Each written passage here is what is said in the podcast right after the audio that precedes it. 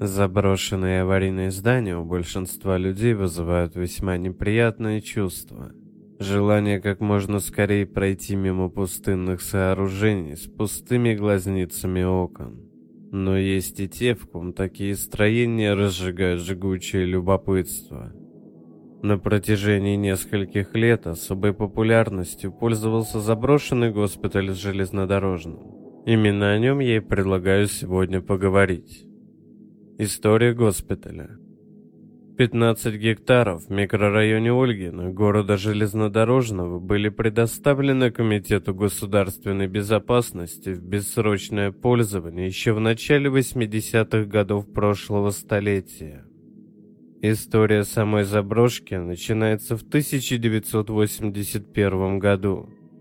Тогда на территории площадью 15 гектаров начались масштабные строительные работы.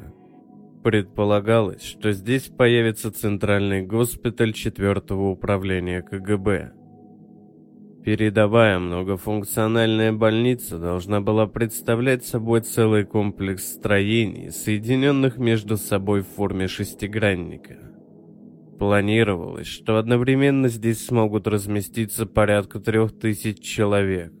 Строительными работами занимались военные.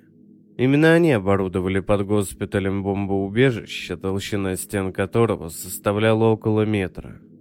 Провели электричество, завезли и установили сантехнику. По воспоминаниям очевидцев, в этом бомбоубежище уже можно было жить. Стоит отметить, что располагалось оно по всей территории под госпиталем. Имелись выходы к каждому корпусу. Конец эпохи и строительства.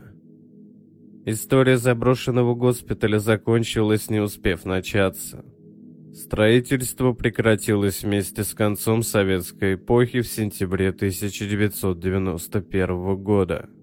Строительные бригады распустили, сантехнику из бункера демонтировали и продали, а сам бункер затопили водой, после чего заварили все входы. Правда, местные жители говорят, что еще одной причиной остановки строительных работ мог стать тот факт, что для госпиталя было выбрано болотистое место – Стройку просто-напросто бросили, даже не подумав законсервировать ее для того, чтобы спустя годы продолжить. Популярность заброшки Посетители этой заброшки отмечали ее грандиозный вид. Нередко можно было услышать, что здесь чувствуется КГБшный размах. На протяжении долгого времени оценить состояние долгостроя было достаточно проблематично – все дело в том, что разные участки недостроенного госпиталя КГБ СССР находились в разном состоянии.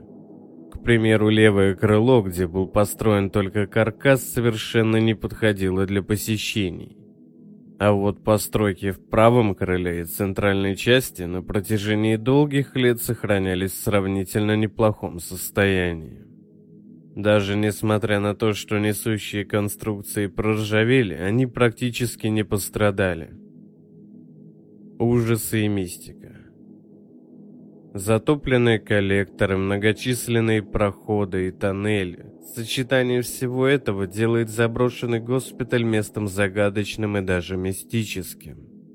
Неудивительно, что недострой оброс огромным количеством легенд и страшных историй. Поговаривают, что прежде здесь собирались сатанисты.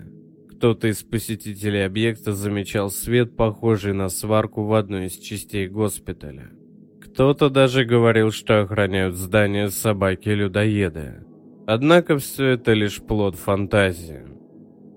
По-настоящему ужасный случай здесь все же произошел. В 2015 году школьник из города Железнодорожного покончил с собой после того, как получил результаты ЕГЭ. Родителей в этот момент не было дома.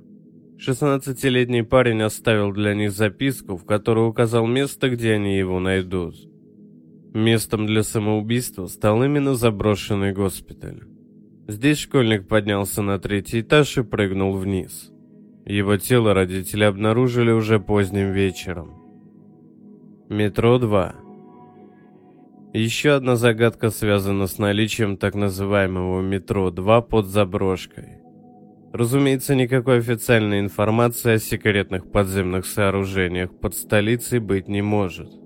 А потому все предположения о наличии и масштабах секретного метро, именуемого также системой D6, это всего-навсего попытки обобщить информацию, полученную из источников, кажущихся хоть немного достоверными. Принято считать, что строительство системы D6 пришлось на 50-е и 60-е годы прошлого столетия, а завершено оно было в середине 80-х.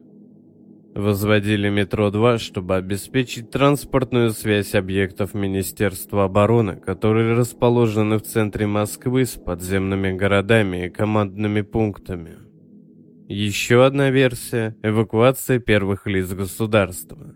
Принято считать, что движение в метро-2 однопутное, ведь строить два пути просто бессмысленно, ибо в случае экстренной эвакуации поток пассажиров будет направлен лишь в одну сторону. Посетители заброшенного госпиталя говорят, возможный выход к одной из станций метро 2, расположенными над этим объектом. В качестве доказательств приводят тот факт, что госпиталь постоянно охраняется, и предназначен он был для сотрудников КГБ, а ведь именно эта служба занималась разведением подземных линий. А то, что никто так и не смог обнаружить вход в метро 2, посетители госпиталя объясняют тем, что его забетонировали и залили водой. Но надежды диггеры долгое время не теряли. Продолжали исследовать подземные этажи и окрестности. Снос сооружения. Осенью 2017 года в СМИ появилась информация о том, что заброшенный госпиталь в железнодорожном сносят. По состоянию на январь 2023 года госпиталь снесен, а на его месте построена школа.